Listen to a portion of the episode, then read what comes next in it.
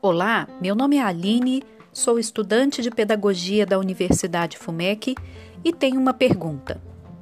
Por que as coisas são como são? Quem foi criança nas décadas de 1980 e 1990 certamente se divertiu vendo O Sítio do Pica-Pau Amarelo. Quem não desejou brincar naquele quintal, ouvir as histórias de Dona Benta? Quem nunca quis estar no colinho aconchegante da tia Anastácia? Comer as delícias que ela preparava. Hum, é justamente sobre a tia Anastácia, vivida pela atriz Jacira Sampaio na primeira versão e por Du Moraes na segunda, que vamos falar hoje. Por trás dessa doce figura que habita nossas lembranças infantis, há uma dura realidade: a precarização do trabalho das mulheres negras no Brasil. Dados estatísticos dão conta de que a mulher negra, no Brasil, ocupa o último degrau da escala socioeconômica, enfrentando discriminações por ser negra e por ser mulher. No entanto, a mulher negra é a que mais tempo permanece no mercado de trabalho e a que menos contribui para a previdência social. Isso porque muitas delas iniciam no mercado informal ainda crianças e permanecem na informalidade até a velhice, como é o caso da tia Anastácia, que era empregada doméstica na casa de outra simpática velhinha, a dona Benta, proprietária do sítio do Pica-Pau Amarelo. Apesar da evidente relação de cordialidade e de amizade entre as duas, tia Anastácia tinha um lugar social e um cenário bem marcados: o serviço doméstico e a cozinha. Isso é inegável.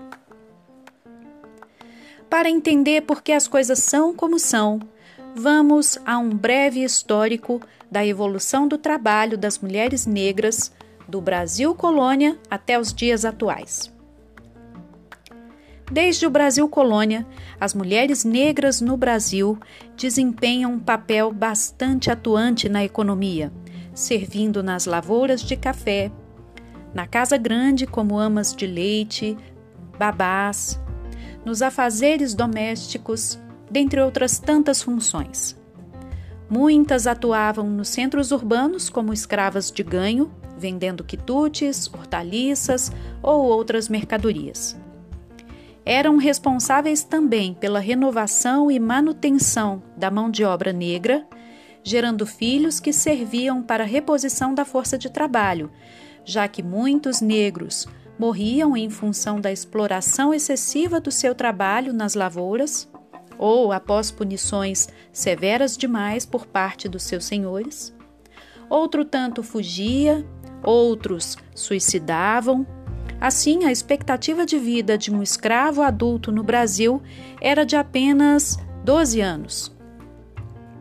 Já no Brasil Império, com a chegada de muitas famílias portuguesas, italianas e espanholas para o serviço nas lavouras, percebe-se um aumento da quantidade de mulheres brancas trabalhadoras que precisavam contribuir para a subsistência de suas famílias, trabalhando na roça, no comércio e prestando serviços de costura e bordado para as mulheres mais abastadas. Note que era um trabalho mais especializado e valorizado do que os reservados para as mulheres negras. Aliás, as mesmas ocupações do período colonial: serviços domésticos, babás, cozinheiras, vendedoras ambulantes. Mesmo com o fim da escravidão em maio de 1888, a sociedade dessa época mantinha ideias e práticas racistas. No período do Brasil República, o processo migratório de europeus e neste momento também de japoneses, se intensificou sob a alegação de que o Brasil precisava de mão de obra mais qualificada para as lavouras e para as fábricas que começavam a se desenvolver no território nacional. Os, os imigrantes eram uma alternativa à mão de obra escrava desde a proibição do tráfico negreiro.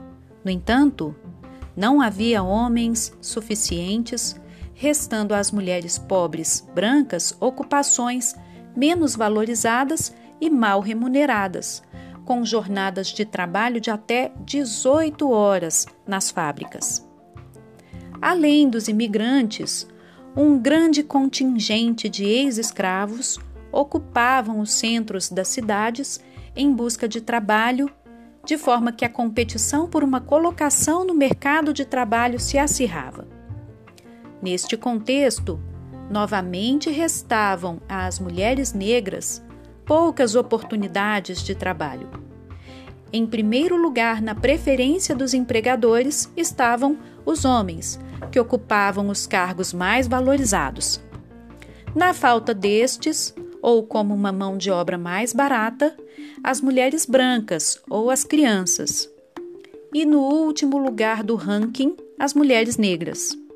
Assim, sem muita opção, muitas continuaram nas casas de seus antigos senhores como empregadas domésticas, até a morte, e suas filhas seguiam mesma sina, a de cuidar da casa, dos filhos de seus patrões, por remunerações baixíssimas, contando com a falsa benevolência destes que lhes ofereciam moradia. Na casa dos patrões, trabalhavam de domingo a domingo, sem direito a descanso ou a qualquer outro direito trabalhista. Esse parece ser o caso da nossa querida personagem Tia Anastácia, criada por Monteiro Lobato na década de 1920. De lá para cá, muitas coisas melhoraram. A Constituição de 1988 e a CLT criaram mecanismos de proteção e garantias de direitos a todos os cidadãos, sem distinção de qualquer ordem. Isso em tese, porque, apesar dos avanços, uma coisa permanece quase inalterada: a mulher brasileira negra ainda recebe as piores remunerações, permanece mais tempo no mercado informal de trabalho trabalha mais em número de anos quando comparada à trabalhadora branca. Contabiliza menos anos de estudo e geralmente ocupa funções de cuidado, como há séculos. Uma pergunta pode nos ajudar a questionar certas ideias que temos e que demonstra o quão restritiva a nossa sociedade pode ser quando se trata do trabalho destinado à mulher negra. Vamos a ela. Se eu lhe mostrar a foto de uma mulher negra, de meia idade, vestindo roupa branca, e você fosse convidado a supor uma ocupação profissional para ela, dentre as opções, qual você escolheria? Dentista? Cuidadora de idosos? Se você for como eu, e perceber que, som, que supomos funções de cuidado e de serviço doméstico a mulheres no perfil de tia Anastácia, poderá concluir, como eu também concluí, que a divisão social do trabalho não acontece por atributos naturais, mas por questões culturais. Ou seja, a ideia de que homens são mais racionais e por isso desempenham melhor funções técnicas ou que as mulheres são mais delicadas, por isso servem para trabalhos que exigem mais atenção aos detalhes, às minúcias. E a mulher negra, uma particularidade.